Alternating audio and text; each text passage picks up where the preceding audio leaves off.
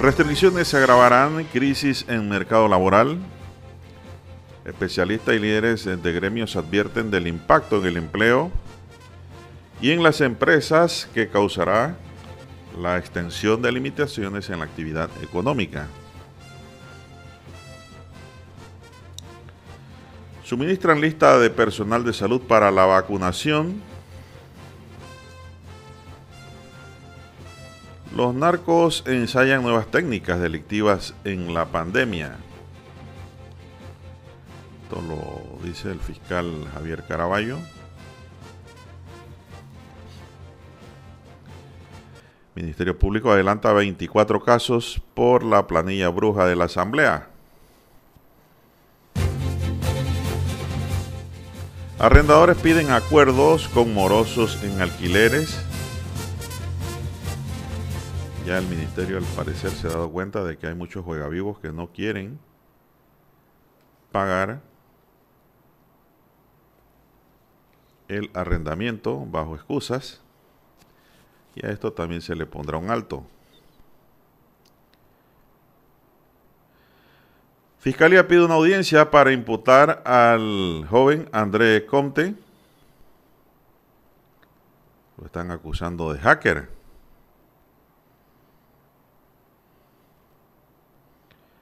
También, señoras y señores, el Caribe panameño, la ruta de mayor incautación de droga por parte de la policía. La movilización de pasajeros decreció un 70% en Tocumen. Donald Trump enfrenta un segundo proceso de destitución a escasos días de abandonar la presidencia. También la ola de criminalidad no se detiene. En Don Bosco de Chilibre le quitan la vida a un joven que ya había sufrido otros atentados, pero que había escapado.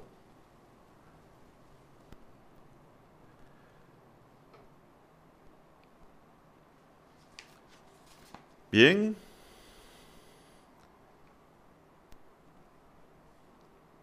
También para hoy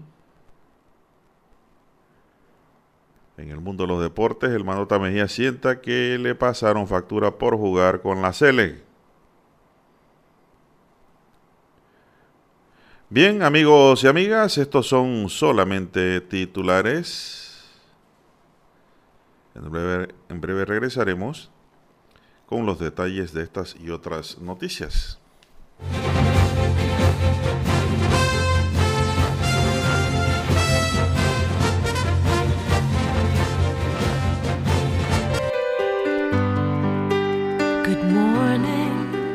It's a wonderful brand new day. Omega Estéreo. Omega Estéreo.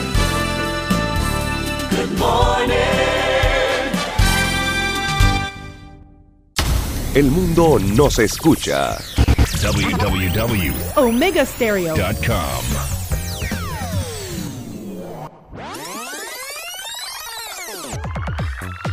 Omega Stereo tiene una nueva app. Descárgala en Play Store y App Store totalmente gratis. Escucha Omega Stereo las 24 horas donde estés con nuestra nueva app. Esta es Omega Stereo. Bien,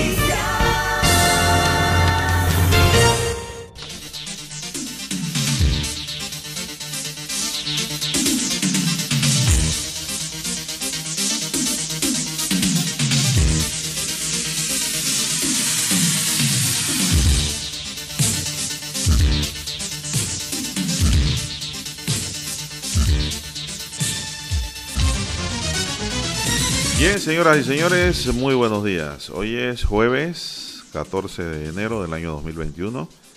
Me acompaña Daniel Araúz en el tablero de controles y le saluda en la mesa informativa Juan de Dios Hernández Sanjur. Gracias, señoras y señores, por la espera. Gracias por estar en sintonía del primero con las últimas. Un noticiero diferente, con la noticia comentada y analizada.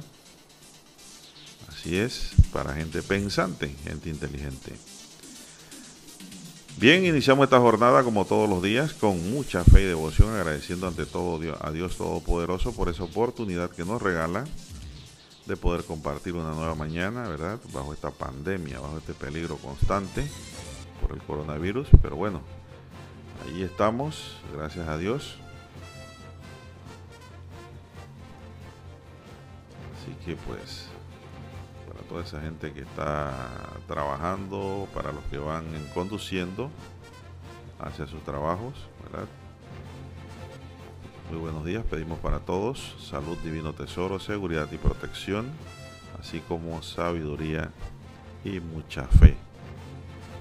para todas aquellas personas que están en casa, escondidos allá, que no quieren salir por el problema del virus, calles que no sabemos ni dónde está, ni cómo está, ni cuándo está. esa situación pues hay que protegerse. Usar mascarillas, el alcoholado, alcohol, un frasquito pequeño, un atomizador ahí, eso no cuesta mucho para cuando se está en la calle. Y algo muy importante que es buscar distanciamiento social. Si usted está hablando con otra persona, pues póngase un poquito lejos Así es porque usted desconoce esa persona, dónde estuvo, qué hizo, qué tiene, en fin. Todas son medidas preventivas, ¿verdad? Para tratar, tratar de no contagiarse. Porque el virus te llega de una u otra forma. Me dice ayer una amiga oyente, dice, no, usted anunciaba y se cuidaba mucho. Sí, claro. Dani, así es. Y me sigo cuidando, Dani. Pero, ¿qué pasa? Que el virus te puede pegar por carambola también. La carambola, pues, es una jugada en el billar, para los que no entienden. Muchos entienden que carambola, no sé qué será. Es una jugada en el billar en donde usted le pega una bola con el fin de golpear otra para que entre al hoyo. Es una carambola. No entra la que usted le pega entra la que golpea con el efecto a la que usted le pegó. Eso es carambola. Bueno, para los que alguna vez en su vida han jugado billar. Dani, ¿usted ha jugado billar? Bueno, billar es un deporte muy bonito. Mucha capacidad, mucha inteligencia. Muchas mujeres juegan billar. ¿eh? Una cosa más bella no puede existir que ver dos mujeres jugando billar. Pero que sepan, ¿eh? Ese garbo, esa gracia femenina, eso es bonito. Hay villaristas, por supuesto. Son las 5.41 minutos. Mi línea directa de WhatsApp es el doble seis catorce catorce cuarenta y cinco. Allí me pueden escribir. Eh, también está ese teléfono ya en Telegram. Doble seis catorce catorce cuarenta y cinco. Allí me pueden escribir para cualquier pregunta, consultas interrogantes sobre el mundo legal, el mundo jurídico, problemas que le aquejan, preocupaciones, aportes valiosos a la noticia, comentarios valiosos, observaciones importantes. Bueno, ahí está abierta la línea, amigos y amigas. Doble seis catorce catorce cuarenta y cinco. Esa es la línea directa del suscrito. Cualquier hora me pueden escribir. Así es. ¿Cómo no? Vamos a iniciar por, aquí mismo, por donde todos los días ahora estamos empezando el tema. El tema del día es el mismo. Se está quejando el sector empresarial por las restricciones que se mantienen con las aperturas graduales, porque dicen que ya no aguantan más. Hay quejas, pero el sector eh, de salud dice que ellos quisieran abrir todo, pero también tienen una gran responsabilidad con la población. Vamos a ver aquí. Así es, la estadística que nos llega hoy rápidamente dice aquí, datos generales. para el 13 de enero, o sea, ayer de 2021. Los datos generales dicen que se registraron 3.315 casos positivos nuevos. 3.315 casos positivos nuevos. Pruebas realizadas 16.267. 16.267 son las pruebas. Esas tendrán su resultado en un par de días. Fallecidos registrados 29.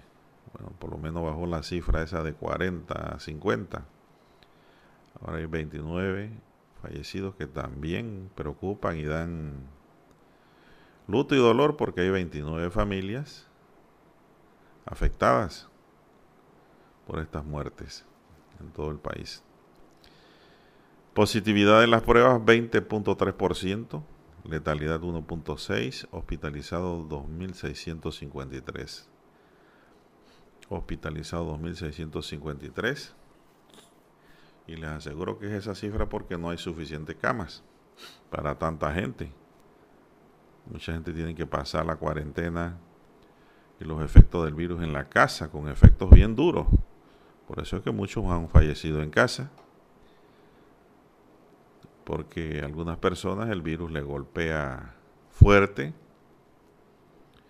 a otro leve y a otros ni siquiera los síntomas le dan. Pero eh, sí hay siempre una gripecilla ahí, ¿verdad? Que usted siente. Y eso es lo que confunde a la gente, al público. Pero ¿por qué hay que seguirse cuidando? Esto va a ser por lo largo, ¿ah? Este cuido va a ser por lo largo de todo este año e-, nuevo que ha iniciado durante el 2021 porque el virus está allí, está latente. Así es. Es cierto que hay una vacuna, pero también hay la gran expectativa de que si esa vacuna va a funcionar de verdad, o de pronto va a funcionar en algunos sí, en otros no. Entonces, eh, los síntomas secundarios a mí me parece que no es de preocupación. Yo creo que debe preocupar más es que si la vacuna va a funcionar en todo mundo, en todo el que se la pone. ¿Por qué digo eso? Porque la vacuna ha sido tirada al mercado a una velocidad inesperada, con estudios rápidos, análisis rápidos por la exigencia del tiempo. Si se ponen a esperar una vacuna de 3 a 4 o 5 años, ya no haya nadie quien vacunar después. El que no muere queda con alguna secuela, queda, como que dice, enfermo de algo, porque el virus también dice que deja secuela y uno de cada cinco afectados por el COVID le queda algún tipo de síntoma. Eso es lo que han manifestado las autoridades de salud uno de cada cinco. Entonces, si hablamos de uno de cada cinco, eso equivale a decir eh, un 20%. Sería de cada 100, 20 quedan con algún tipo de efecto secundario que incluyen, dice, la pérdida de la memoria, Eh, en gran medida porque se le olvidan las cosas. No es que se le va a olvidar, se le va a borrar todo el cassette. No. Sino que, pues, le crea como lagunas. O se le olvidan las cosas muy rápido. Otro dice que le crea alucinaciones. Otros quedan con dolores en la espalda he escuchado también que otros quedan con la falta de oxígeno en los pulmones, es decir, se cansan rápido. Pero todo eso tiene terapia. ¿eh? Lo van a poner a soplar una bolita si va al médico. ¿Qué indica esto, señoras y señores, con esto? De que todo el que le queda una secuela tiene que darle seguimiento al tema por responsabilidad propia porque si usted no le da seguimiento, de pronto desarrolla una enfermedad, pues, que no la trató a tiempo, a consecuencia de que el COVID se la dejó y usted pensó que pasando ya el COVID quedaba bien. No. Cualquier anormalidad que usted sienta, usted tiene que ir al médico. Así es. Muchos quedan con la presión alta, quedan siendo hipertensos. Bueno, es un trabajo para el cardiólogo, y es el que tiene que buscar nivelar esas cosas. Así es. La idea es buscar solución al tema. Porque este virus ha llegado, realmente esto parece un tormento de sueño, una pesadilla, por todos los efectos que ha causado. Efectos psicológicos, psiquiátricos, todo eso también es consecuencia del COVID y del encierro. Mucha gente se enferman por el encierro, como si estuviesen presos. Una casa por cárcel. Todo eso afecta a la persona.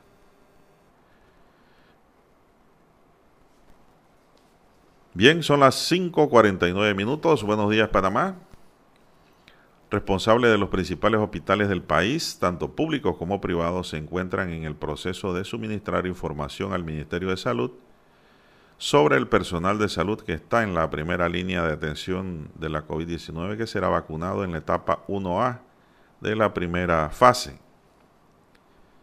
Ixel Hewitt, coordinadora general del programa ampliado de inmunización del MINSA, dijo que en la primera fase se suministrará la vacuna de todo el personal de salud y en específicamente la etapa 1A, que abarcará solo aquellos que trabajan en urgencias, salas de COVID-19 y unidades de cuidados intensivos. Esos son los primeros que tienen que ser vacunados. Así es. Para empezar el trabajo. El Ministerio de Salud reportó ayer, como ya dijimos, 3.315 casos positivos para un acumulado de 288.408. Se aplicaron 16.267 pruebas para un porcentaje de positividad de 20.3%. Los casos activos suman 56.673 Casos activos son personas contagiadas que pueden contagiar a otro y estamos hablando de 56.673. Así es. Y hay 2.653 hospitalizados. 2.653 hospitalizados. Y un dato importante es que no solo la gente se contagia por los 56.673 sino porque puede llegar a un lugar donde alguien estaba contagiado o varias personas y si es un lugar cerrado, el virus está allí y de una forma u otra lo va a adquirir. Se contagió no por contacto, sino por ambiente. Esas cosas también ocurren. Así es.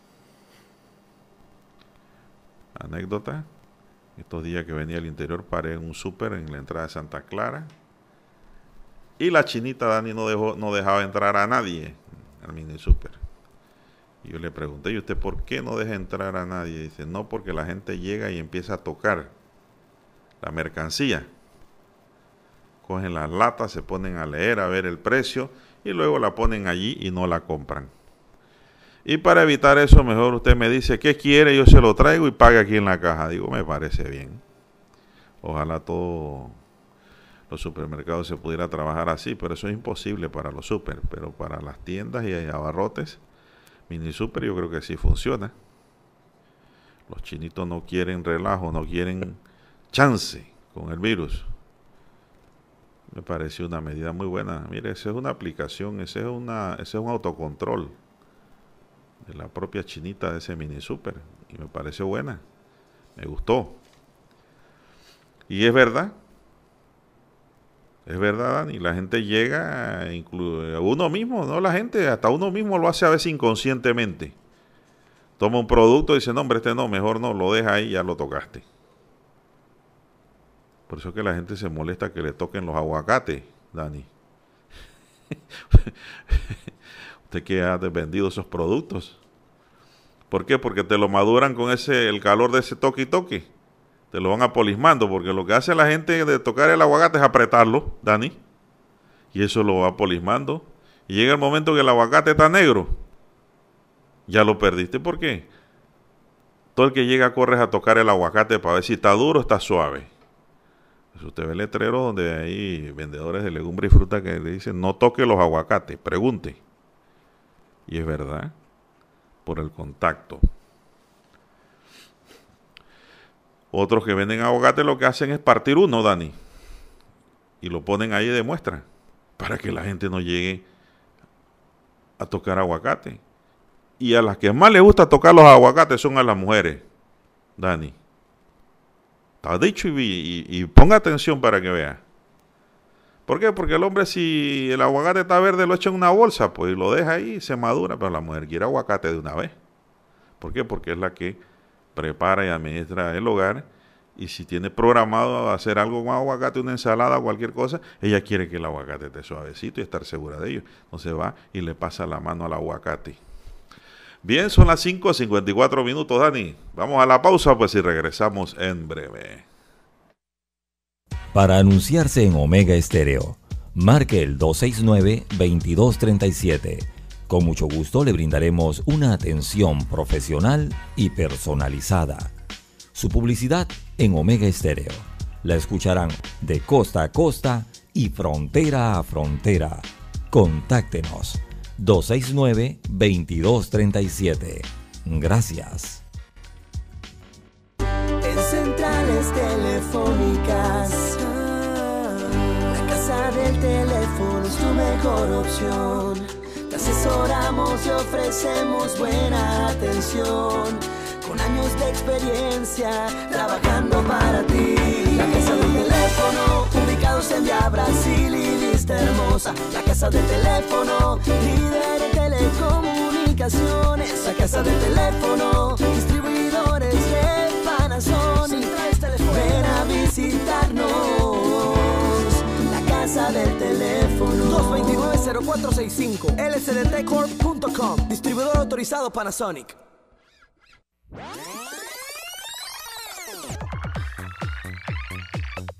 Omega Stereo tiene una nueva app. Descárgala en Play Store y App Store totalmente gratis. Escucha Omega Stereo las 24 horas donde estés con nuestra aplicación 100% renovada.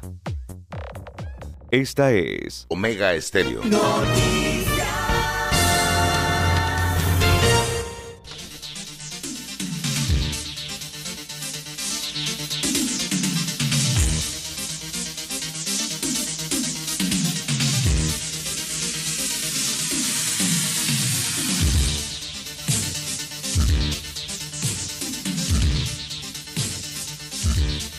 Bueno, son las 5.56 minutos, 5.56 minutos. Bueno, me, Dani me explicaba aquí que no solo los aguacates, dice, cuando atendía en su negocio de venta de eh, víveres, tampoco dejaba tocar el plátano, Dani, ¿no? Ni el guineo, ni pepino. ¿Por qué? Porque dice que en esa apretadera y esa agarradera el producto se va deteriorando, se va dañando. El calor de la mano lo va dañando. Imagínense ahora con el COVID que hay, con el coronavirus. Si la gente llega a tocar y no compra, no se lo lleva. Entonces, y si está contagiado y no sabía y, y deja eso allí, contagia al nuevo comprador. Esto es una cadena imparable. ¿ah? Y el hecho de que salga negativo usted hoy no indica que mañana va a salir negativo nuevamente. Se lo digo por experiencia. Y a mí me gusta hablar con pelos y señales. Me gusta hablar con anécdotas, con vivencias. Yo me hice, en el caso mío, Dani, cuatro pruebas de COVID. Tres negativas y en la última fue cuando ya me sacaron de circulación. Entonces, eh, por eso digo, el hecho de que usted salga negativo hoy no indica que usted va a seguir siendo negativo Por eso es que siempre se aconsejan las medidas de bioseguridad y de cuidado. El contacto mínimo o cero contactos en la calle, mantener la burbuja familiar. Esas cosas son sumamente importantes. Por más que usted quiera a la familia, por más amor que haya, esto se debe traducir en el cuidado que hay que tener. No crea que la persona responsable se preocupa por ello también. Y esto, esto la cura de esto es el rebaño. En el caso de la llegada de la vacuna, la va a ayudar en el rebaño de gente más protegida, amén de los que ya han sido contagiados en Panamá y que pues han podido superar la enfermedad. Así es. Ese es un tema, pues, imagínese usted cuántos casos ha tenido Panamá ya. Miles de miles. Panamá ha tenido 288.408 casos acumulados. De esos 288.408, hay que restarle la cantidad de fallecidos, que está por encima de los 4.000 ya. Entonces, esos 200, digamos, 84.000, 83.000 restantes, por hablar de una cifra, ya están en rebaño. La gran mayoría, porque también hay que restarle los que todavía no han superado la cuarentena, ¿verdad? Que son los casos que están acumulados allí que suman una cifra alta también, ¿verdad? Eh, estamos hablando de Así es, un acumulado de 288.408. Usted tiene que restarle allí los que han fallecido y también los que todavía están vigentes, como los 56.673. Hay que restarlos allí también porque no lo han superado, no sabemos el resultado. Si logran pasar, sobrepasar y sobrevivir el virus o quedarse, como ha ocurrido con muchos panameños lamentablemente. Entonces la vacuna viene en auxilio. Viene en auxilio para evitar más contagios. Y eso también forma parte del rebaño, ¿no?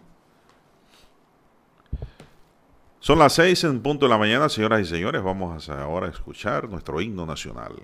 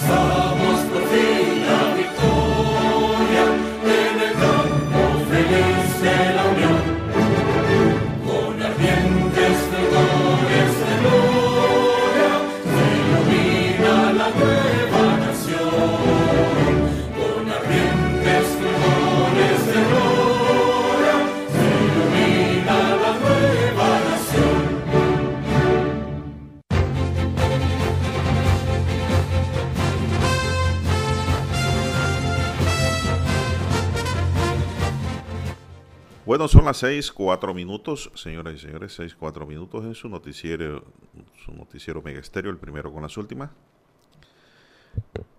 Buenos días del 2260, dice reportando mi sintonía desde Río Grande de Penonomé. El saludo a la gente allá en Coclé, corregimiento de Río Grande, como no. Saludo, como no. Muchas gracias por estar escuchando Omega Estéreo. Ah, dice, buenos días a usted y a todo el mundo.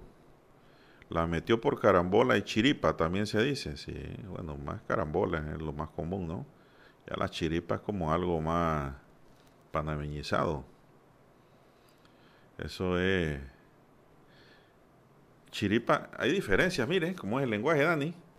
Por carambola usted puede jugar por carambola y está jugando bonito. Y cuando es de chiripa es que usted no, usted no te había programado esa jugada y fue una casualidad. Y eso, eso es lo que le llaman chiripa, cuando le dicen, bueno, eso lo hizo de chiripa, pero dice, no, eso lo hizo de carambola. ¿La carambola sale sola o puede ser planificada? Esa es la gran diferencia. Son las 6, 5 minutos. Las restricciones, las restricciones agravan la crisis en el mercado laboral, nos informa hoy la prensa. Los empresarios tenían previstos tomar su actividad al finalizar la cuarentena decretada por las autoridades entre el 4 y el 14 de agosto de enero. No obstante, el proceso de reapertura ahora toma otro rumbo. Hay un rumbo gradual anunciado el pasado martes y esto hará que muchos negocios deban seguir cerrados o operando con limitaciones. Esto según varios empresarios y especialistas en el mercado laboral consultados se van a traducir en un aumento en la suspensión o terminación de contratos laborales y en el cierre de negocios. Uno de los sectores más afectados será el turismo, puesto que las playas no reabrirán, hasta el 15 de marzo, según el cronograma presentado por las autoridades. Ernesto Orillac, presidente de la Cámara Nacional de Turismo, dijo que están solicitando a las autoridades la reconsideración de la medida, ya que se pueden producir un efecto dominó de cierre de empresas y pérdidas de empleos. Eh, por su lado, Nike Duque, presidenta de la Asociación Panameña de Centros Comerciales, manifestó que en los últimos meses de 2020 venía mejorando la situación y habían expectativas para reactivar más contratos en enero algo que ahora no sucederá. Por su parte, el presidente de la Asociación Panameña de Restaurantes y Afines, Domingo de Valdía, calculó que luego de esta pandemia unos 2.400 restaurantes habrán cerrado sus puertas definitivamente. Bueno.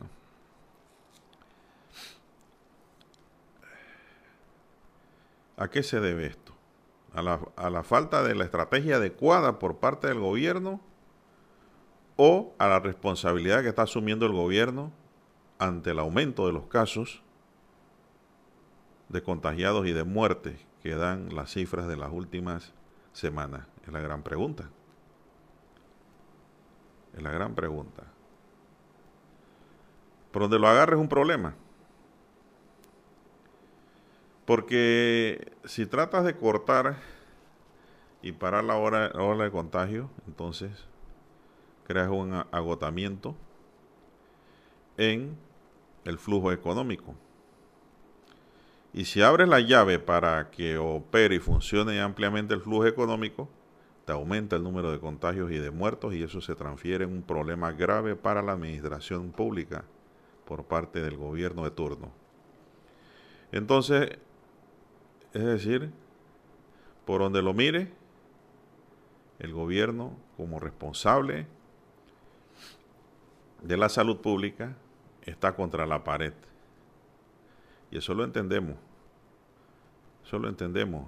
Los que pensamos, pues, eh, de manera amplia, creando una balanza de lo más equilibrada posible. El problema se agrava y molesta y, como quien dice, derrama el vaso. Es cuando usted se entera en de los escándalos, la compra directa, el negocio que hacen algunos que tienen contactos con empresas para poder eh, obtener lucros del Estado, aprovechando la condición en que estamos ahora mismo, en donde todo el mundo debe colaborar. No, todo el que agrega sobre precios, el que crea ganancias excesivas le está robando al enfermo y a los muertos del COVID. Esa es la gran realidad. Y hablamos así para tocar conciencias, si es que hay, o si es que se pueden revivir. Porque no se trata esto de que todo sea negocios y acumulación de riquezas a causa de una circunstancia. Esto es un problema más que todo humano, en donde hasta que el que hace negocio con el Estado y que tiene la oportunidad porque tiene el contacto y el manejo, tiene que tener conciencia también de que no debe obtener ganancias excesivas. Porque eso es robarle al muerto y robarle al enfermo. Y eso tarde o temprano tiene su karma, créamelo. Créamelo que todo se paga aquí. Eso de que, cuando muero, no, aquí mismo se paga. Si no lo paga usted, lo paga un familiar, un hijo, un padre, un tío, alguien va a pagar. Todos se pagan, los karmas existen. Entonces, yo no he dicho que no ganen, porque nadie compra huevo para vender huevo, Dani. Pero tampoco las cosas pueden ser exuberantes, excesivas, abusivas.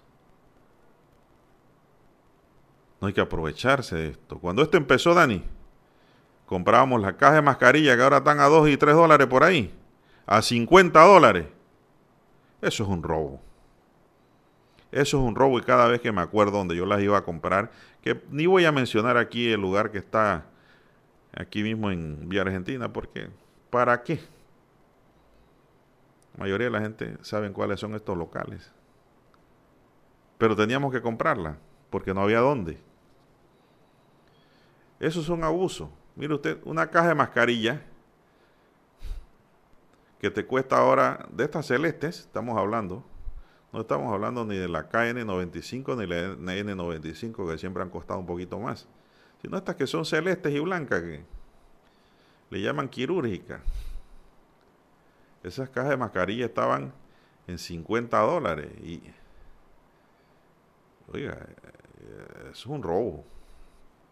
Y había que comprarla porque ¿dónde más la vas a comprar? Allí es donde la gente empezó a inventar y hacer su cuestión de tela.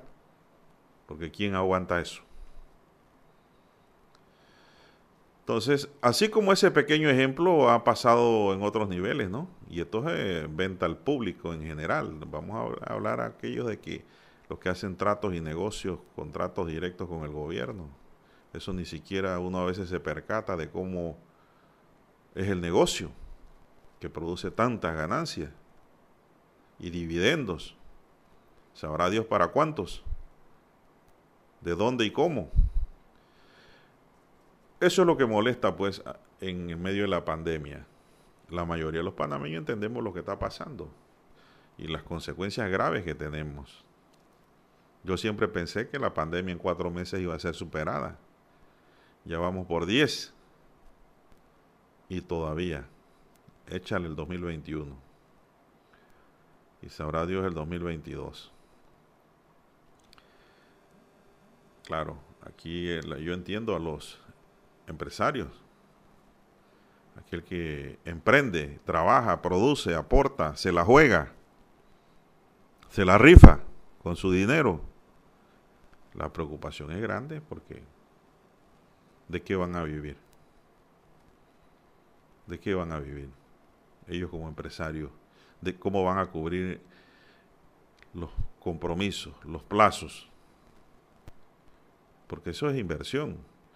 No pensemos que todo mundo que tiene un negocio se está volviendo rico o es rico. Esa gente a veces ni duerme. Ni duerme pensando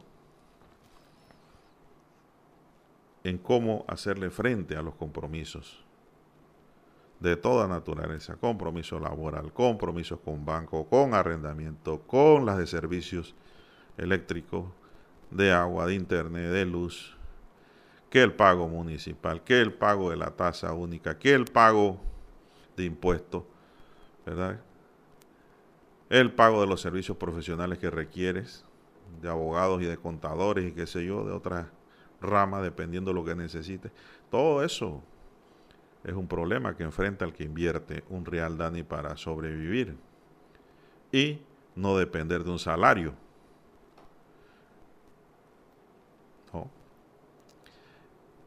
Ese es el gran emprendedor. No crean que el emprendedor es ese que está haciendo nada más tejiditos y pañuelitos y, y, dulcecitos y flan. Digo, eso es un emprendimiento, un pequeño emprendedor, pero hay grandes empresarios que son emprendedores de negocios también, en donde se la juegan en grande y en donde muchos quedan del cielo en la tierra, en quiebra. Todas esas cosas afectan, eso lo entendemos y esa es la preocupación que hay ahora mismo en el sector empresarial. Pero entonces está la otra cara de la moneda, la preocupación en el manejo de la crisis por parte de las autoridades de gobierno. ¿Cuál es la mejor estrategia? ¿Cómo se debe manejar este problema? Para que afecte lo menos posible, porque la afectación no se va a eliminar. La afectación va a estar y hay que buscar es que no sea a mayor grado. Pero ahí es donde está el dilema, ¿no? Si el gobierno le dice, por ejemplo, a la empresa privada, hágame su recomendación, ya todos sabemos que dicen ellos, hay que abrir para generar economía. Pero entonces el gobierno le dice a su equipo técnico acá, ¿y qué hacemos? dice, no, no, no. Si la base de los contagios está en el contacto, en la aglomeración y en los grupos, no se puede abrir. Y allí viene el problema entonces. Entonces, ¿cuál es la estrategia mejor que pueda existir? Aquí se ha hecho de todo. Y el problema sigue. Sigue muriendo gente. Sigue la gente contagiada. Entonces viene el tercer factor, que es la autorregulación ciudadana cuando hay conciencia. Si tenemos o tuviésemos ciudadanos conscientes del problema, que se cuidan de verdad, que cuidan al vecino, que cuidan a la familia, allí yo creo que también hay un gran aporte. Pero entonces, ¿cómo va a surgir ese aporte? Si no hay conciencia, no les importa mucho.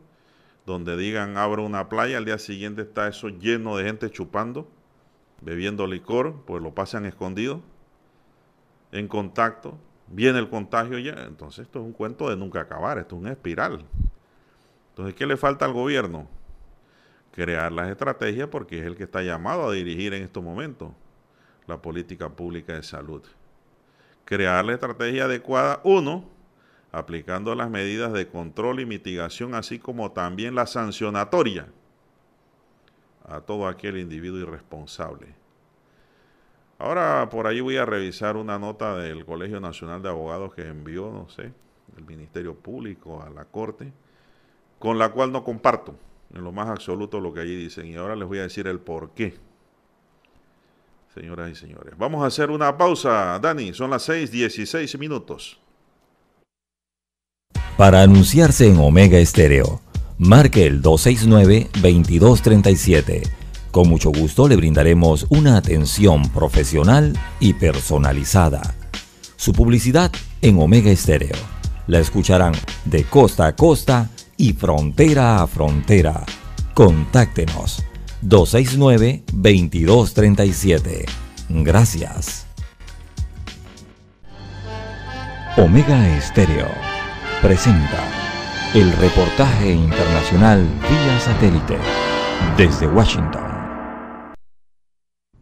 El alto mando militar de Estados Unidos, a través de un inusual memorando, recordó a todos los miembros de las Fuerzas Armadas su deber de defender la Constitución luego de los violentos actos contra el Capitolio para además calificarlo como un hecho criminal y antidemocrático. La carta estaba dirigida a la Fuerza Conjunta, que está formada por aproximadamente 1.300.000 miembros del servicio activo y más de 811.000 guardias nacionales y reservistas, todos los que juraron apoyar y defender la Constitución de los Estados Unidos contra todos los enemigos nacionales y extranjeros. El violento motín en Washington DC el 6 de enero de 2021 fue un asalto directo al Congreso de los Estados Unidos, el edificio del Capitolio y nuestro proceso constitucional, dice el memorando. Más adelante añade, fuimos testigos de acciones dentro del edificio del Capitolio que eran incompatibles con el Estado de Derecho. Los derechos de libertad de expresión y reunión no le dan a nadie el derecho a recurrir a la violencia, la sedición y la insurrección. Por su parte, el Washington Post reporta que el Servicio Secreto y las agencias federales de aplicación de la ley preparan los terrenos del Capitolio y alrededores para un posible asalto violento contra la toma de posesión de Joe Biden y emplazan un plan de seguridad nunca antes visto en la historia moderna de Estados Unidos. Ese día será el Servicio Secreto el que tomará el mando de los preparativos de seguridad en el Capitolio y otros edificios federales respaldados por hasta 15.000 soldados de la Guardia Nacional, miles de policías y oficiales tácticos y varias barreras de cercas de acero de dos metros y medio de alto. Los preparativos llevados a cabo por Washington DC para la inauguración comienzan seis días antes de lo planeado por las continuas amenazas, según oficiales de la ciudad, para así coordinar las funciones del FBI, la Guardia Nacional, el Servicio de Alguaciles de Estados Unidos y una serie de otras agencias federales que estarán bajo el mando del servicio secreto. En tanto, agencias policiales intentan determinar la extensión total de la actividad criminal en el Capitolio durante el motín y descubrir la extensión de la participación de militares en activo y retirados. John F. Burnett, Voz de América, Washington, D.C. Omega Estéreo presentó el reportaje internacional vía satélite desde Washington. Esta es Omega Stereo.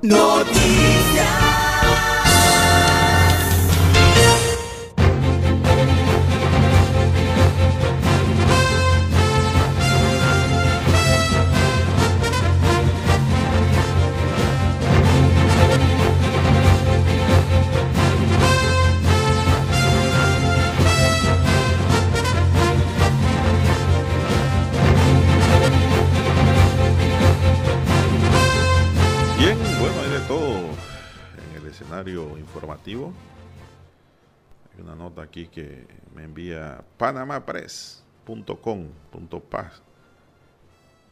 Esa gente están generando noticias todo el día y toda la noche. Así que, bueno, la amiga Julia Elena y su equipo trabaja duro de verdad en el periodismo digital. Y así como ella, hay otros también, ¿no? que están en la misma gestión, en la misma labor periodística a nivel digital. Saludo para todos. Bueno, dice aquí que TVN Media emitió un comunicado donde informa haber aceptado la renuncia al presentador de noticias, José Ricardo Muñoz, luego que trascendiera que mantenía un contrato por servicios profesionales en el municipio de Panamá. Muñoz, con más de, eh, dice, con más de 30 años de laborar en TVN como presentador de noticias y en sus inicios reportero, pero ahora se vio afectado ante la opinión pública por publicaciones que detallaban su relación contractual con la alcaldía de Panamá y que según TVN, apegados a lo estipulado en el decálogo de ética y normas de actuación, aceptaron su renuncia por, porque representa un conflicto de interés entre el ejercicio de sus funciones en TVN Noticias. Aquí tenemos la nota que ya la desglosó el Panamá Press, una nota de tres párrafos en la que pues el periodista renuncia a raíz de una denuncia que presentó otro medio digital, Focus. Bueno, esto, ¿en qué consiste el conflicto de interés? Pregunto yo ahora. No, yo hago preguntas para que se contesten y los oyentes también se contesten ellos mismos. ¿En qué consiste el conflicto de interés? Es la pregunta que yo hago. Entre un presentador de noticias que lo que hace es leer lo que le escribe el periodista, lo que le escribe la nota editorial, lo que le escribe la editorial del medio, el contenido del medio, versus el trabajo que pudiese estar efectuando a nivel externo con cualquier entidad pública del Estado. Es una pregunta que hago de manera objetiva. Yo, ellos dicen que hay conflicto de interés, dice la empresa televisiva. Y esa es la pregunta que yo hago. Me parece a mí que si el señor Muñoz tuviese algún tipo de injerencia en las decisiones noticiosas que toma la televisora con algún cargo de decisión dentro del mismo, que no fuese solo la de presentador, tal vez pudiese existir ahí un conflicto de interés. Ese es mi punto de vista. Este caballero ha renunciado a más de 30 años de servicio. La verdad es que yo hubiese renunciado al municipio de Panamá como asesor y me quedo ahí por mis 30 años de servicio. Salvo de que hayan llegado a un mutuo acuerdo con él para terminar la relación laboral bajo cláusulas de confidencialidad y una carta de renuncia, que eso se estila hacer mucho en el derecho laboral, porque eso lo hemos visto en nuestro diario Bregar como abogado. Lo otro es que por qué después de casi un año o cerca de un año se toma esta decisión. Si todo el mundo sabía que Muñoz estaba allí. Ahora se enteró TVN por foco de que Muñoz estaba dando servicios profesionales a la alcaldía de Panamá, como profesional que es, de la comunicación, como asesor. No, ellos lo sabían. Pero creo que más que todo están cuidando el tema de la imagen como medio informativo, porque quieras o no, les guste a mucho o no, ellos están de número uno en lo que es el rating informativo, el rating noticioso, y tal vez ellos sienten que esto les afecta, ¿no? Son políticas internas de cada empresa y cada empresa sabe cómo maneja su política laboral. Así que pues Muñoz presentó su renuncia y TVN la acogió. Así es. Así anda el mundo informativo. Lo otro que pudo haber ocurrido, pero ya dice, ¿para qué llorar sobre la leche derramada si no hay perros en la casa? Era de que se hubiera cogido una licencia el Código de Trabajo te permite una licencia por dos años. Renovable. Para ejercer una función aparte sin que tenga que terminarse la relación laboral con la empresa. Puede ser para trabajar, puede ser para estudiar, para tantas cosas que puedan justificar la no presencia del trabajador en su puesto de trabajo, pero con un máximo inicial de dos años. Así son las cosas. Son las 6.27 minutos, señoras y señores. Iba a tocar el tema de la amnistía que está pidiendo el Colegio Nacional de Abogados, pero como es un tema que esto es un poquito largo que quiero tocar y explicar y dar mi punto de vista y el decir por qué no estoy de acuerdo como abogado. Esto voy a tocar otro tema, porque se lo voy a tocar después de la lectura de los titulares del periódico.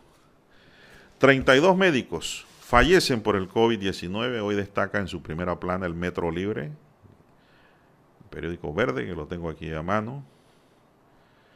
Dice, en 10 meses el coronavirus ha causado la muerte a unas 30 personas, 30 galenos panameños que han permanecido en la primera línea de batalla los, fallecimientos se han dado en distintas especialidades y rangos de edades, destaca hoy el periódico. 32 médicos lleva al hilo la COVID-19. Algunos no atienden, no atendían el COVID, pero fueron afectados en centros médicos y donde hay más lugar de peligro. En los hospitales. En los hospitales Así es, ahí es donde está, como quien dice, el meollo del asunto. Eh, es el primer lugar de contacto y de peligro para todos. Los hospitales, por eso es que mucha gente no quiere ir a los hospitales, a nada. A nada le tienen miedo porque dice que allá está el COVID. Así es. Vamos a ver aquí lo que dice esta nota. Sí, aquí me están remitiendo, como no, Dani, a la página 6. Voy a la página 6 y no, no, no, no, no le encuentro la continuidad a la noticia. Capturan a Conte por presunto ciberataque. Este es otro caso. El Ministerio Público incautó computadoras y celulares.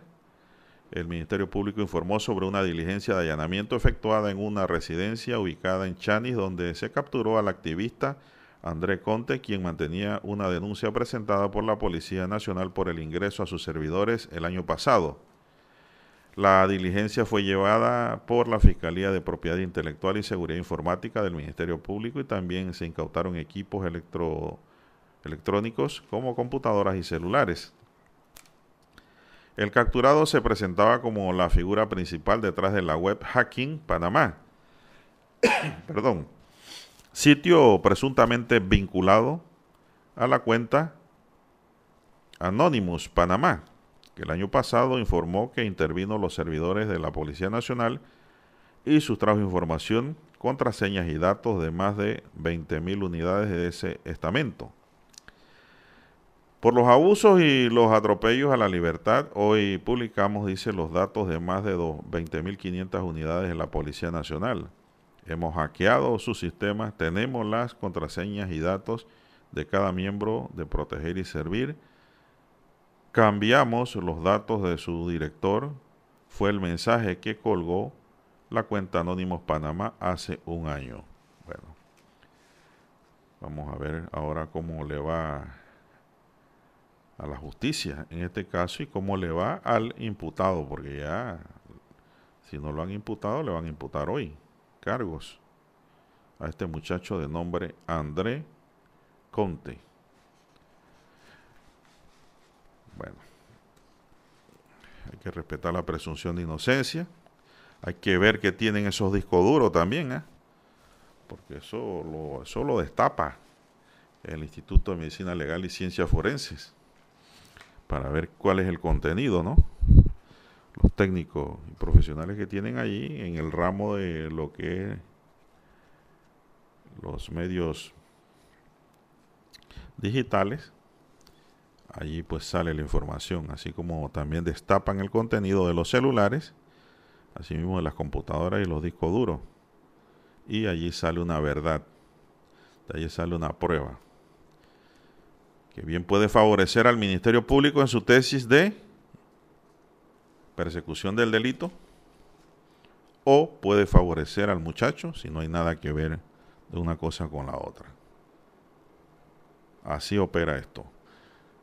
Ya pues sus abogados defensores tendrán los mecanismos también para presentar la contraprueba que requieran allí. Ahí se ahí vendrá lo que es el contradictorio tiene que ver equidad de armas en el nuevo sistema penal acusatorio, que no es como el de antes, el inquisitivo, en donde pues el fiscal era el que llevaba la batuta. Esto ha cambiado bastante y hay que mejorarlo. Hay muchos aspectos que hay que mejorar en el sistema penal acusatorio. Bueno, vamos a hacer una pausa, señoras y señores. Son las 7:31 minutos. Ahora vamos a escuchar el periódico. Bien, vamos a iniciar de inmediato con el diario La Prensa. Señoras y señores, restricciones agravarán crisis en el mercado laboral. Especialistas y líderes de gremios advierten del impacto en el empleo y en las empresas que causará la, extensión de limitaciones a la actividad económica. Los empresarios tenían eh, previsto retomar su actividad al finalizar la cuarentena decretada por las autoridades entre el 4 y el 14 de enero. No obstante, el proceso de reapertura gradual anunciado el pasado martes hará que muchos negocios deban seguir cerrados o operando con limitaciones. Esto según varios empresarios y especialistas en el mercado laboral consultados por la prensa y que según ellos esto se va a traducir en un aumento en la suspensión o terminación de contratos laborales y en el cierre de negocios. Uno de los sectores más afectados será el turismo, puesto que las playas no reabrirán hasta el 15 de marzo, según el cronograma presentado por las autoridades.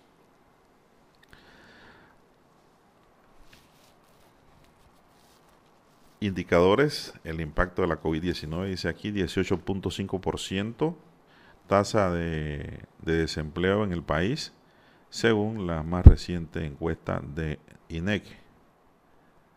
289 mil empleos menos en el país producto de la crisis, panorama que se puede agravar por las nuevas restricciones. La estadística de COVID-19 nos dice que se registraron ayer 3.315 casos positivos nuevos. Se realizaron 16.267 pruebas en el día. Número de fallecidos el día 29. Positividad en las pruebas 20.3%. Hay una letalidad de 1.6%. Y hospitalizados hay 2.653. Suministran lista de personal de salud para la vacunación, responsable de los principales hospitales del país, tanto públicos como privados, se encuentran en el proceso de suministrar información al Ministerio de Salud sobre el personal de salud que está en la primera línea de atención de la COVID-19 que será vacunado en la etapa 1A de la primera fase. El Ministerio de Salud pues ya hizo el reporte que le hemos mencionado de 3.315 casos positivos para un acumulado de 288.408. 288.408 personas oficialmente se han podido registrar como afectados por el virus, como contagiados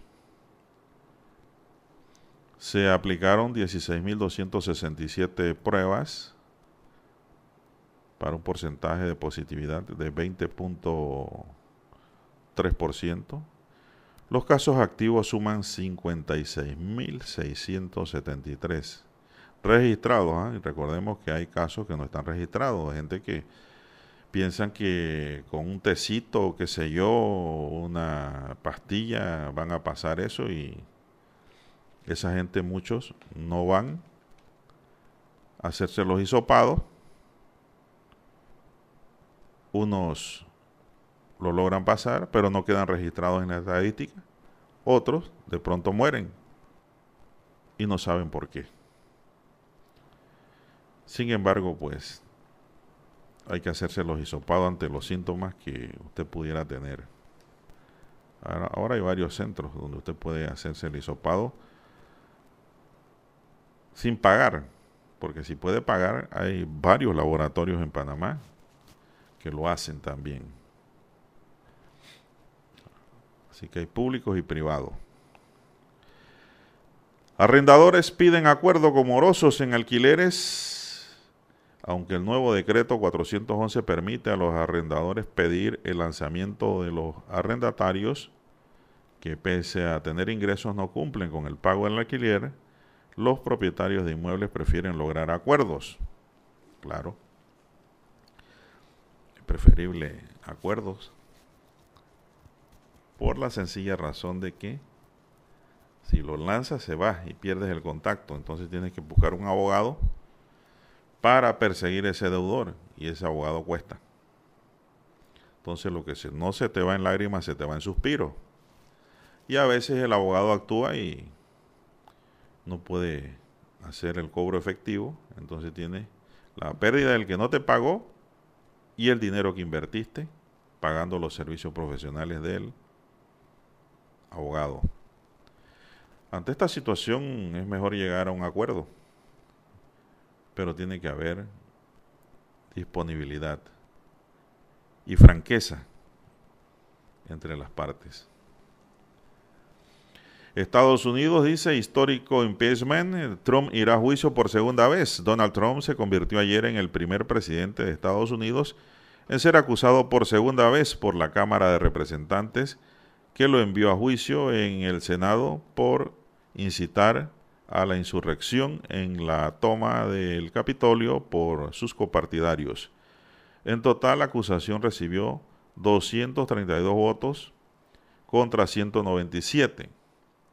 Este cargo contra el presidente republicano desencadenará un juicio en el Senado.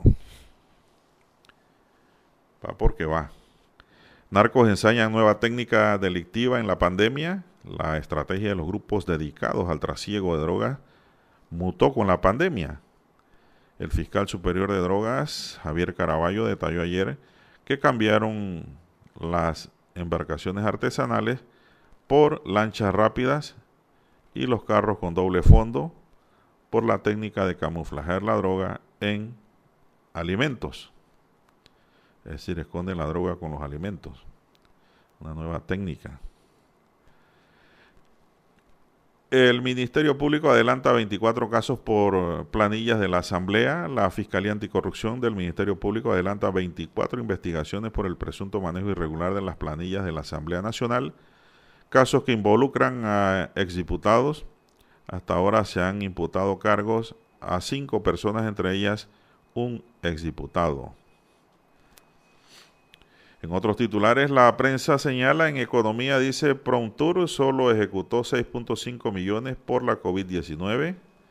En Panorama, Fiscalía pide una audiencia para imputar a André Conte. En Panorama también, Mides fija reglas para la reapertura de los CAIPIS. Perdón, y inteligencia artificial para el 2021. Nos trae hoy en la página Vivir. Pasamos ahora, señoras y señores, a detallar los titulares de primera plana del diario La Estrella de Panamá. El Caribe panameño, la ruta de mayor incautación de drogas. La pandemia ha generado cambios en las modalidades de tráfico de drogas en el país. Las rutas marítimas han sido más utilizadas debido a las restricciones de movilidad generadas por las medidas de confinamiento. Esta situación generó también cargamentos de mayor volumen. El informe lo ofreció la Fiscalía de Drogas a cargo de Javier Caraballo. Se han incrementado el uso de lanchas rápidas en lugar de lanchas de cabotaje. Las aprehensiones se logran con el intercambio de información de inteligencia de las autoridades panameñas con Colombia, Costa Rica y Estados Unidos. Panamá se incautó 84,8 toneladas de drogas en 2020, posicionándose como uno de los países de la región que más droga les quita a los narcotraficantes. Donald Trump enfrenta segundo proceso de destitución, dice la estrella. Donald Trump se convirtió en el único presidente recusado por segunda vez en el Congreso de Estados Unidos mediante el proceso del impeachment. Bueno, debe ser reacusado, porque recusado es otra cosa. La medida propone que el presidente de Estados Unidos sea destituido e inhabilitado para el ejercicio de cualquier cargo público, federal o estatal, y también que no se le conceda la pensión de 219 mil dólares brutos anuales que perciben todos los expresidentes de Estados Unidos. No está mala. Esa parte no me la sabía. Dani, 219 mil dólares brutos anuales reciben cada expresidente. Con razón siempre yo veía a Obama reído después que salió a la presidencia. Y es que todos, todos reciben ese pago. Pero en el caso de Trump se lo pueden troncar si resulta responsable. A falta de salas de proyección, el streaming se consolida y ofrece más producciones, dice la página Cine del diario La Estrella de Panamá. La Fat Cup, la más antigua copa inglesa de fútbol que reúne humildes y poderosos en los deportes.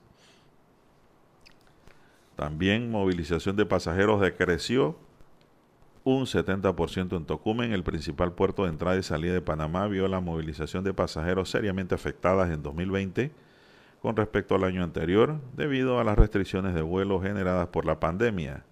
Unos 4,5 millones de viajeros utilizaron la terminal el año pasado. La pandemia oportunidades para el agro es otro titular que nos trae hoy este periódico. Dice el agrónomo Exxon Barrante llama a aprovechar las condiciones que la pandemia ofrece para devolver la visión al agro, un sector que se ha sentido abandonado por muchos años. Aboga por convertir el Plan Panamá Solidario en el plan de compras y comercialización nacional asegura que el país tiene potencial para la exportación de ganado. En Café con la Estrella, Patricia Zárate y los retos de un festival virtual, la productora ejecutiva de Panamá Jazz Festival conversa sobre los cambios que ha tenido la organización de este encuentro musical y su importancia para el país. Y finalmente, hoy nos dice la decana, 2020, un año muy difícil para la causa de los derechos humanos el informe anual divulgado por la organización Human Rights Watch se refiere a la consolidación de las dictaduras de Venezuela, Nicaragua y Cuba.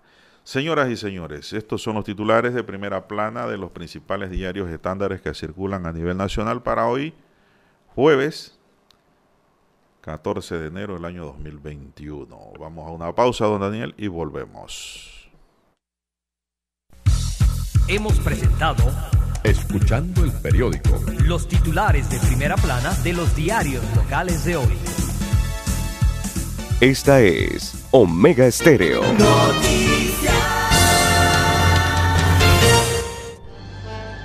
Omega Estéreo presenta el reportaje internacional vía satélite desde Washington.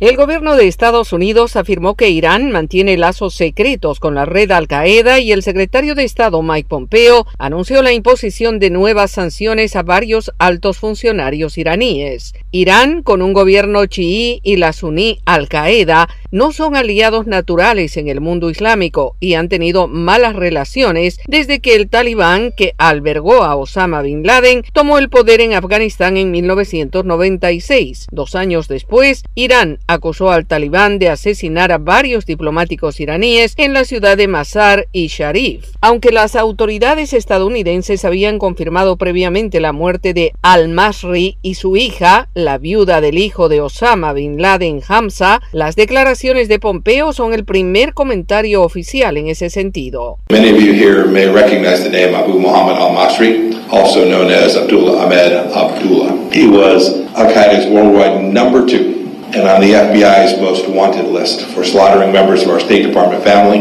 in the Kenya and Tanzania bombings of 1998. More than 200 people, including 12 Americans, lost their lives in those attacks. The New York Times reported in November that al-Masri was shot to death on the streets of Tehran. Today, I can confirm for the first time his death on August 7th of last year. El secretario Pompeo advirtió que los lazos de Irán con Al Qaeda llevan muchos años y enfatizó en que esa relación se remonta al año 2001. Al Qaeda has in fact carried on a relationship to Iran for nearly three decades, as the 9 11 Commission clearly established. In the early 90s, Al Qaeda operatives traveled to Iran in the Bekaa Valley of Lebanon, the heartland of Hezbollah, for explosives training. In the period before 9 11, Pompeo dijo que los lazos entre Irán y Al Qaeda mejoraron considerablemente en 2015, cuando el gobierno de Barack Obama, junto con Francia, Alemania y Gran Bretaña, estaban finalizando el acuerdo nuclear. Pompeo no ofreció evidencia de su acusación. Él se había opuesto resueltamente al acuerdo cuando era miembro del Congreso. Yoconda Tapia, Voz de América, Washington. Omega Estéreo presentó el reportaje internacional vía satélite desde Washington. Para anunciarse en Omega Estéreo, marque el 269-2237. Con mucho gusto le brindaremos una atención profesional y personalizada. Su publicidad en Omega Estéreo.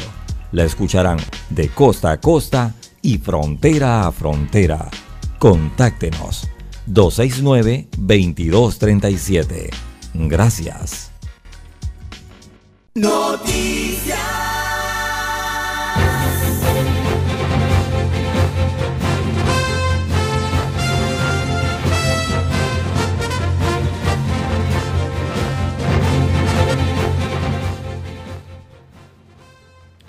Bien, son las 6.51 minutos, señoras y señores, 6.51 minutos en su noticiero Megesterio, el primero con las últimas. Bien, aquí tengo una nota que dice que el Colegio Nacional de Abogados de Panamá decidió convocar a la Comisión del Pacto por la Justicia y anuncia solicitar una amnistía general porque considera que es inédito y equivocada la aplicación del artículo 308 del Código Penal a quienes incumplen la cuarentena, solicitándole a jueces de garantía, fiscales del Ministerio Público, a jueces de paz, abstenerse y aplicar el principio mínimo de intervención del derecho penal. Advierte el Colegio de Abogados que a fin de evitar que las decisiones del Ministerio Público de no procesar a miles de panameños sean variadas en algún momento previo de la prescripción del delito descrito en el artículo 308 del Código Penal, solicitamos a la Asamblea Nacional de Diputados dictar una amnistía general y solamente en lo relacionado a incumplir las normas sanitarias como solución jurídica de fondo en lo que concierne a esta situación jurídica que va acumulando miles de casos sin procesamiento y que no pueden quedar sin una solución jurídica. En un comunicado suscrito por el presidente del Colegio Nacional de Abogados, Juan Carlos Araúz advierte que hay una situación inédita que requiere soluciones bajo las reglas de nuestro Estado de Derecho. El Código Penal protege bienes jurídicos frente a ataques graves, así lo dispone el artículo 2 del Código Penal. Si una persona enferma de COVID decide salir sin importarle con la sociedad y contagia a otros individuos, entonces debe aplicársele la norma penal porque realmente afectó el bien jurídico denominado salud pública. Pero si la persona que incumple las medidas sanitarias no es portadora del virus, entonces la salud pública no fue afectada ni corrió ningún peligro. Si el bien jurídico no ha sido afectado ni puesto en peligro, entonces no debe aplicar ninguna sanción. Eso dice el señor Arauz. Explica el abogado que la norma fue pensada para controlar el contagio de enfermedades contagiosas, pero haciendo un énfasis en las enfermedades de transmisión sexual. No en vano, la norma previa, Ley 3 de 2000, penalizaba a las personas que, siendo portadoras de alguna infección de transmisión sexual o del virus de la inmunidad, inmunodeficiencia humana, infectar a otros. Exigimos que se mantenga la competencia exclusiva del derecho administrativo a todo lo relacionado a las sanciones por la infracción a las medidas sanitarias dictadas por el Ministerio de Salud. En el comunicado del colegio se pide al Ministerio Público abstenerse de ejercer la acción penal derivada del artículo 308 del Código Penal en lo relacionado a la violación de las normas sanitarias decretadas, tomando en cuenta que no se puede garantizar igualdad en la aplicación de la ley y la necesidad de preservar la mínima intervención del derecho penal. También solicita a los jueces de garantía del país hacer valer el principio de mínima intervención del derecho penal y no admitir imputaciones bajo el criterio de que un ciudadano ha incumplido normas sanitarias en razón de preservar el escenario de debate sobre el incumplimiento en el orden del derecho administrativo y no del derecho penal. Que la amnistía como solución jurídica de fondo debe corresponder al periodo bajo el cual se inició el estado de emergencia decretado y con ello alcance hasta que el mismo sea levantado. Bueno, yo les dije que no estoy de acuerdo con esta petición. Uno, porque esto estamos en plena pandemia. Y pedir una amnistía en una situación como esta es como quitarle un medio coercitivo al Estado de poder disminuir el incumplimiento por parte de la población de las reglas de conducta tipificada dentro del Código Penal como delito. Eh, bueno, el Código Penal se me quedó en el automóvil, pero el artículo 308 se refiere más que todo a quien contagie, pues se le aplica una sanción y esto igualmente se refiere al que viole la norma sanitaria yo creo que eh, lo que entiendo aquí del colegio es que ellos dicen que se está igualando el que contagia sabiendo de que está enfermo. Y dos, aquel que viole las normas de salubridad que se han dictado, como los decretos. Igualmente se le sanciona no penalmente. Y que la parte de que si una persona es sorprendida en la calle violando las normas de salud, pero no está contagiando porque no tiene el COVID, se debe tramitar eso administrativamente ante los jueces de paz. Pero yo creo que la amnistía no es la solución, porque la amnistía hace un corte, pero el problema sigue. Yo creo que lo que ha debido presentar el Colegio Nacional de Abogados es una modificación al artículo 308 a través de algún diputado en la Asamblea Nacional de Diputados. Yo creo que esa es la salida. Bueno, ¿para qué? Para no dejar al Estado sin ningún tipo de poder ejecutar la acción penal a través del Ministerio Público sobre todas aquellas personas que andan por ahí a sabienda que tienen COVID contagiando.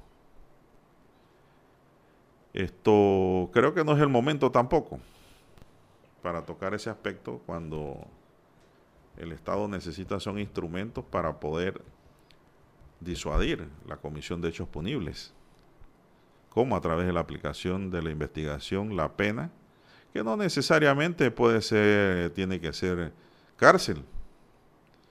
Se aplique trabajo comunitario o días multas que también están allí dentro del catálogo de sanciones convertibles por la pena de prisión. No digo que esto se tenga que revisar, bueno, esto es muy importante, ¿no? Porque primero se dan los hechos y después el derecho. Si bien es cierto lo que plantea el Colegio Nacional de Abogados de que esta norma sancionatoria surgió cuando hubo aquí un aumento de los casos de SIDA en Panamá con el virus de, de inmunodeficiencia humana, para tratar de evitar la ola de contagios. No contábamos tampoco que iba a venir este virus que produce el COVID-19, este coronavirus. Entonces hay que adecuar los sistemas, pero yo creo que hay que esperar. Hay que esperar que esta cosa, este virus baje en Panamá para ver qué se va a hacer con la norma, dependiendo de los resultados. Mire, una amnistía pudiese darse, claro. Pero usted no puede dar eso ahora en estos momentos en que no sabemos cuándo va a terminar la pandemia. Eso sí se puede revisar.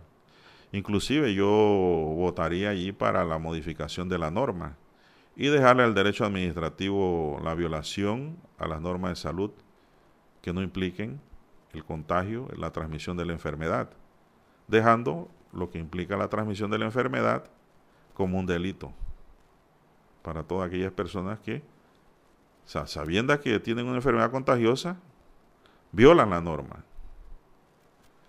Así lo veo yo. Pero en estos momentos, no, no, no, no, no, porque si la Asamblea da una amnistía y la norma permanece, se va a abrir un aforo nuevo y el deber del Ministerio Público es aplicar la ley en el inicio de sus investigaciones para dar con los responsables.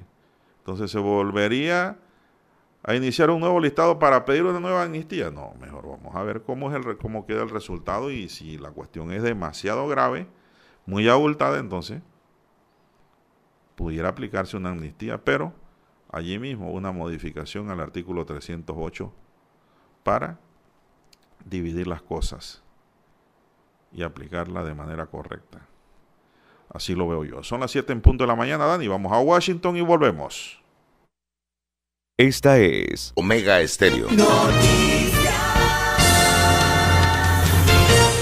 Desde Washington, vía satélite y para Omega Estéreo de Panamá, presentamos Buenos Días, América. Buenos días, América. Vía satélite desde Washington.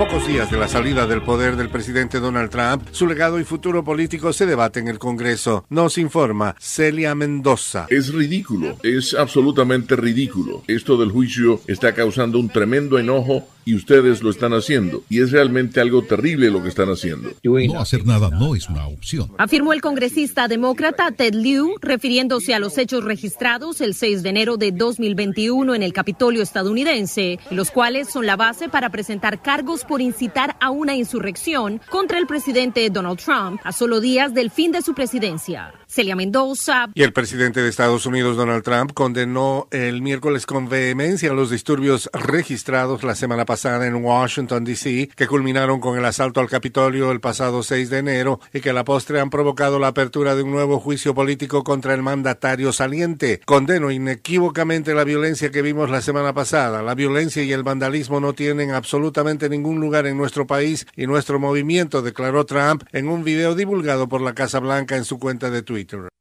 En Venezuela, el gobierno en disputa de Nicolás Maduro aprobó el uso de la vacuna rusa contra el COVID-19. Desde Caracas nos informa Carolina Alcalde. El Ministerio de Salud del gobierno en disputa aprobó el uso del Sputnik 5, la vacuna rusa contra el COVID-19, convirtiéndose en el tercer país latinoamericano en registrar el medicamento a pesar de la preocupación de la comunidad científica venezolana, que ha denunciado una gran opacidad en relación a la naturaleza de la vacuna. El médico infectólogo Julio Castro subrayó que se están haciendo esfuerzos para lograr que Venezuela entre al sistema COVAX. Mi sugerencia es que cuando venga la primera vacuna que usted tenga cerca, póngasela, demuestre que es segura y que es efectiva y usted está en la lista, póngase la vacuna. Carolina Alcalde, Voz de América, Caracas. Alrededor de 200 migrantes iniciaron el miércoles en la noche una marcha a pie por una carretera hacia la frontera con Guatemala, dos días antes de la fecha prevista para la salida de una caravana desde San Pedro Sula. Unos 75 policías vestidos con equipos antimotines esperaban al grupo un poco más adelante en la vía. Un agente contó que la intención era frenar a los migrantes por violar el toque de queda impuesto por la pandemia del coronavirus, chequear su documentación y asegurarse de que no viajaban con niños que no fuesen suyos. Más tarde los migrantes pararon a unos dos kilómetros del lugar donde esperaba la policía y se dispusieron para pasar la noche debajo de un paso elevado de la carretera.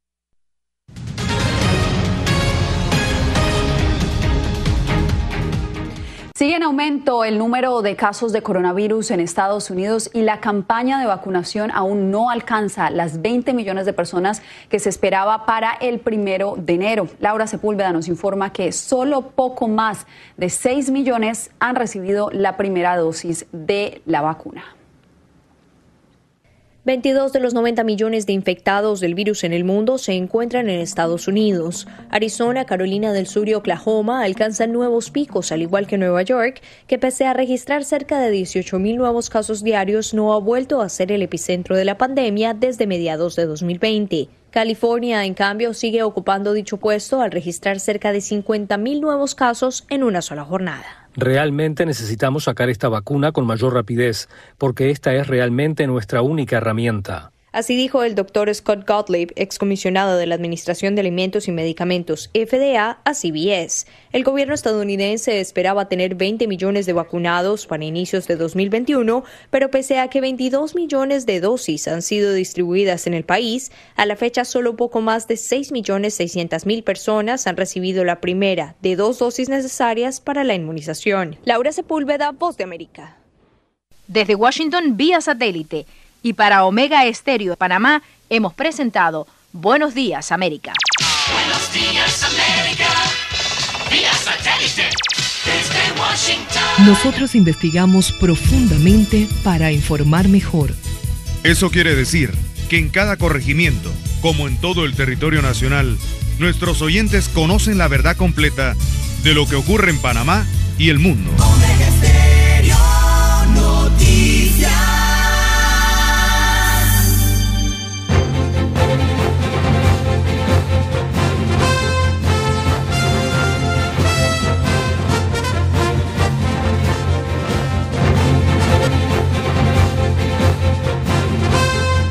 Son las 7, 5 minutos. Me llega aquí un comunicado de la Autoridad de Tránsito y Transporte Terrestre que dice lo siguiente. Esto va dirigido a los transportistas. La Autoridad de Tránsito y Transporte Terrestre, con previa evaluación del Ministerio de Salud, tomando en cuenta la situación del transporte selectivo y como parte de las medidas adoptadas para contener el avance de la pandemia por COVID-19, comunica a la población de Panamá y Panamá Oeste, sobre todo a los transportistas, que el día viernes 15 de enero, o sea mañana, circularán los taxis cuyas placas terminen en números non, es decir, números impar. 1, 3, 5, 7, 9. A partir del lunes 18 hasta el 29 de enero, en un horario de 4 de la madrugada a 12 de medianoche, circularán de la siguiente manera. Mucha atención, ¿eh? para que no sea sorprendido. Semana del 18 al 22 de enero. Ajá. Placas terminadas en par 0, 2, 4, 6, 8 circularán lunes, miércoles y viernes. Lunes, miércoles y viernes. Placas terminadas en impar, o sea, non 1, 2, 1, 3, 5, 7, 9, circularán solo martes y jueves. Queda claro que hay tres días para los non, perdón, para los par y dos días para los non. Bueno, ya es una disposición del tránsito. Ahora se quejarán los del non, que solo tienen martes y jueves. En la semana del 25 al 29, bueno, aquí viene la parte, como quien dice, la parte justa, ¿no? Viene el equilibrio del que reclamarían los non. La siguiente semana, del 25 al 29, las placas terminadas en par 0, 2, 4, 6 y 8 circularán solo martes y jueves, dejando así el espacio equivalente y equilibrante para las placas terminadas en 1, 3, 5, 7, 9, o sea, las non. Ellos trabajarán esa semana lunes, miércoles y viernes. Bueno, es una división salomónica que ha hecho la autoridad de tránsito para el transporte selectivo en Panamá y Panamá Oeste, según me llega aquí la información. Así es. Durante los fines de semana, mucha atención, fines de semana de cuarentena total, podrán circular por emergencias de salud o actividad laboral. Le recordamos a los transportistas cumplir con las medidas de bioseguridad para el transporte de pasajeros, dice la autoridad de tránsito. Es decir, en la, los fines de semana, que es cuarentena total, sí pueden salir los taxis que pueden llevar a alguien a un hospital. Emergencias por salud, dice. O actividad laboral. Actividad laboral es decir, llevan a alguien que ese día trabaja, pues. Me imagino que esa persona tendrá que tener ahora el nuevo formulario que hay lleno, la carta de la empresa. Ese formulario es una guía. La empresa hace una carta ahora y con el carnet de trabajo pueden circular esos días las personas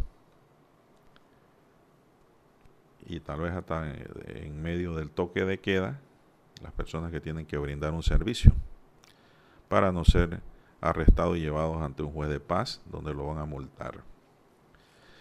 Dice el 5858, vamos a ver aquí los oyentes. Buenos días, usted vio el último decreto del MINSA. Sí, yo lo vi, pero no sé qué quiere que toque de allí. Son las 7:10 minutos. ¿Qué pasó, Dani? ¿Se te fue ahí algo? Ah?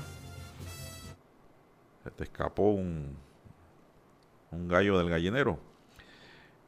Bien, dice aquí otro oyente del 5882. Ese salario de los ex vicepresidentes de Estados Unidos sale a 18.250 dólares por mes, dice este oyente matemático que ya dividió lo que cobran los expresidentes de Estados Unidos. Así es. ¿En Panamá cobran, Dani? Es una pregunta interesante. Lo que yo sé, en Panamá sí tienen derecho a protección de seguridad. No sé, tienen miembros del SPI que le cuidan su, lo protegen, lo cuidan, pues por disposición de la ley. No sé si cobran salario, me parece que no.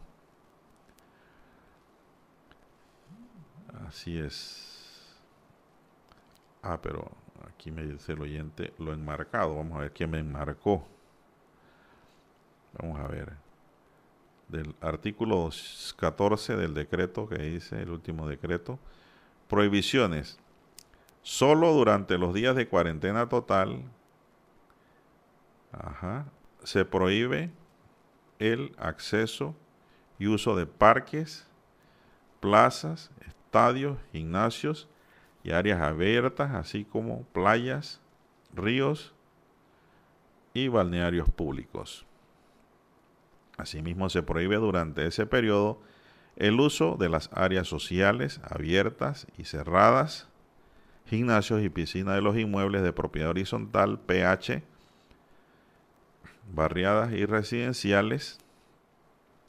Tampoco estarán permitidas las reuniones o celebraciones entre personas que no convivan en una misma residencia, es decir, que no sean de la burbuja familiar. Así es. No sé qué quiere que lo observe aquí el oyente. Esas son las prohibiciones. Esas son las prohibiciones que establece el decreto. No, sé en qué consiste la pregunta. Todas estas son las provisiones durante la cuarentena total. Y recordemos que hay cuarentena total los fines de semana. Aquí, en Panamá y Panamá Oeste, hay cuarentena total. Para los fines de semana. Cuarentena total todos los días incluyendo fines de semana, vienen para la provincia de Herrera. El resto del país queda bajo el toque de queda. El resto del país. Todo el resto de las provincias quedan bajo la norma del toque de queda. Quiere decir que los días de semana se puede ir a la playa, pregunta el oyente. No, es la, es la respuesta. Porque hay otro decreto, no sé si es este mismo, que establece cuándo se reabrirán las playas. Están hablando ya de mes de marzo. Pero vale la pregunta del oyente porque cualquiera que ve esto dice, bueno, en la cuarentena total no puedo ir a la playa, pero puedo ir el lunes, martes, miércoles, jueves o viernes. No, está prohibido. Aquí simplemente se está enmarcando la prohibición. Eso es, porque si no, no existiese el cuadro que nos dan en donde se da una reapertura gradual y las playas y ríos están por allá abajo de último. Y por eso se ha originado las observaciones y protestas por parte del sector turismo que dicen que serán duramente afectados y por eso pues están solicitando una reconsideración al Ministerio de Salud sobre esa temática. Dicho esto, nos vamos a una pausa, 7-15 minutos.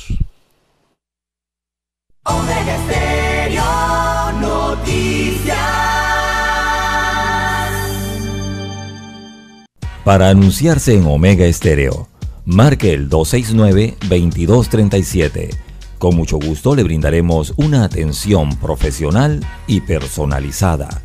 Su publicidad en Omega Estéreo. La escucharán de costa a costa y frontera a frontera. Contáctenos 269-2237. Gracias.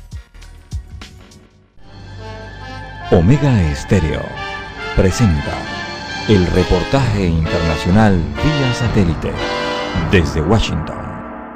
Con una ocupación de las unidades de cuidados intensivos en Bogotá cercana al 92%, cifra similar a la de ciudades como Medellín y Cali, Colombia se enfrenta a un segundo pico de la pandemia de COVID-19, lo que ha obligado al gobierno nacional y a las autoridades locales a endurecer las restricciones en busca de enfrentar la alta tasa de contagios con el virus, producto de las festividades decembrinas. En Bogotá rige la cuarentena estricta para seis localidades, el pico y cédula y el toque de queda, como explica la alcaldesa Claudia López. Vamos a poder salir de día, pero a las 8 de la noche todo Bogotá debe volver a su casa. Martes 12, miércoles 13, jueves 14, viernes 15, sábado 16, domingo 17 de enero. Mientras medidas similares se implementan en otras regiones del país, el presidente Iván Duque reiteró que el gobierno tiene adelantados acuerdos con los laboratorios Pfizer y AstraZeneca, así como con el mecanismo COVAX para garantizar 29 millones de vacunas e iniciar la vacunación en febrero. Nosotros tenemos hoy garantizados 29 millones de vacunas para 29 millones de colombianos. Estaremos cerrando contratos en los próximos días y estaremos empezando en el mes de febrero un proceso de vacunación en Colombia. Duque aclaró que el proceso de vacunación incluye a cerca de 800 mil migrantes venezolanos que hoy están regularizados en Colombia. Sin embargo, explicó que los migrantes irregulares, estimados en más de 1.200.000, no podrán acceder a la vacuna por la dificultad para caracterizar a esta población. Manuel Arias Naranjo, Voz de América, Colombia. Omega Estéreo presentó el reportaje internacional vía satélite desde Washington. ¿Alguna vez te has preguntado qué hay dentro de los ductos de aire acondicionado? Algunas unidades convencionales con el pasar del tiempo acumulan moho, polvo sucio y mugre que no vemos, pero que terminamos respirando de vuelta. Pensando en la salud de sus clientes, Grupo Rapid Frío pone a su disposición el servicio de limpieza de ductos, el cual está avalado por la Asociación Americana de Limpieza de Ductos y le permite así reducir las partículas contaminantes que respiramos en ambientes cerrados. También le ofrecemos las luces ultravioleta para sus unidades Split, las cuales se han comprobado que eliminan casi en un 100% virus y bacterias que nos rodean. Cuidar la calidad del aire que respiramos, mantener un ambiente sanitizado es más importante que nunca. Y en Grupo Rapid Frío estamos comprometidos con esto, porque a Panamá hay que moverlo con seguridad. Grupo Rapid Frío 229-3111. Esta es Omega Estéreo.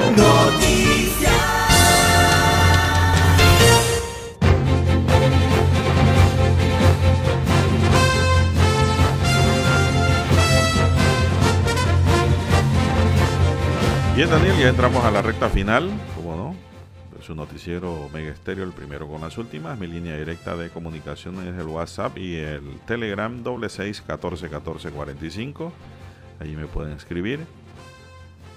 Estamos usando el WhatsApp ahora un poquito más hasta que llegue el momento a ver qué van a definir. Pero digo, yo creo que lo voy a seguir usando, pero sí voy a tener las dos redes. Eh, para cosas tal vez que tenga que tener más cuidado, utilizaría el Telegram. Y para cuestiones que no tienen mayor significado o significancia, el WhatsApp, que es el más común y el que casi toda la gente tiene, ¿no? Así es. Lo único malo es que, bueno, dicen que van a usar tus datos para mandarte publicidad, mandarte propaganda. Y, dicen los entendidos en la materia, que como ahora ellos van a compartir con Facebook el tema, eh, no sabía yo que el Facebook es la primera red. Dani, el Facebook se había quedado recortado, ¿ah? pero ya dice que la primera red es el Facebook. Eh, después le sigue el Instagram y de tercero va el Twitter. Pero sobre toda esa está el WhatsApp. Bueno, no se sabe qué vaya a ocurrir porque ustedes se acuerdan del BB Pin, de los BlackBerry. Fueron los primeros que podían comunicar en texto. La comunicación y llegó WhatsApp y dice, no, no, no, no, no, no. Esto vamos a abrirlo y el negocio es para todos los teléfonos. Y hasta ahí llegó el BB Pin de BlackBerry. BlackBerry se fue a pique. Así ocurrió, porque antes podían chatear nada más lo que tenían BB Pin de los BlackBerry. Ahora pues la gente está migrando a otras redes para comunicarse, dice, con mayor seguridad.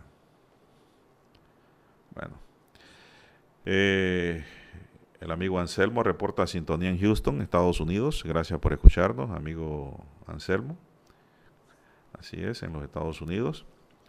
Y también me reporta aquí el amigo Rolando García Mayorga que está arribando a 50 años de casado, Dani.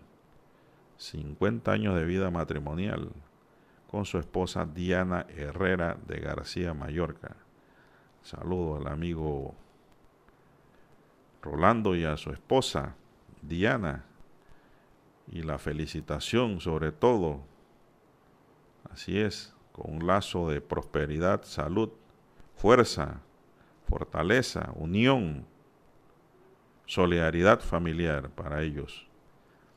Sí, pues que esto es ejemplo.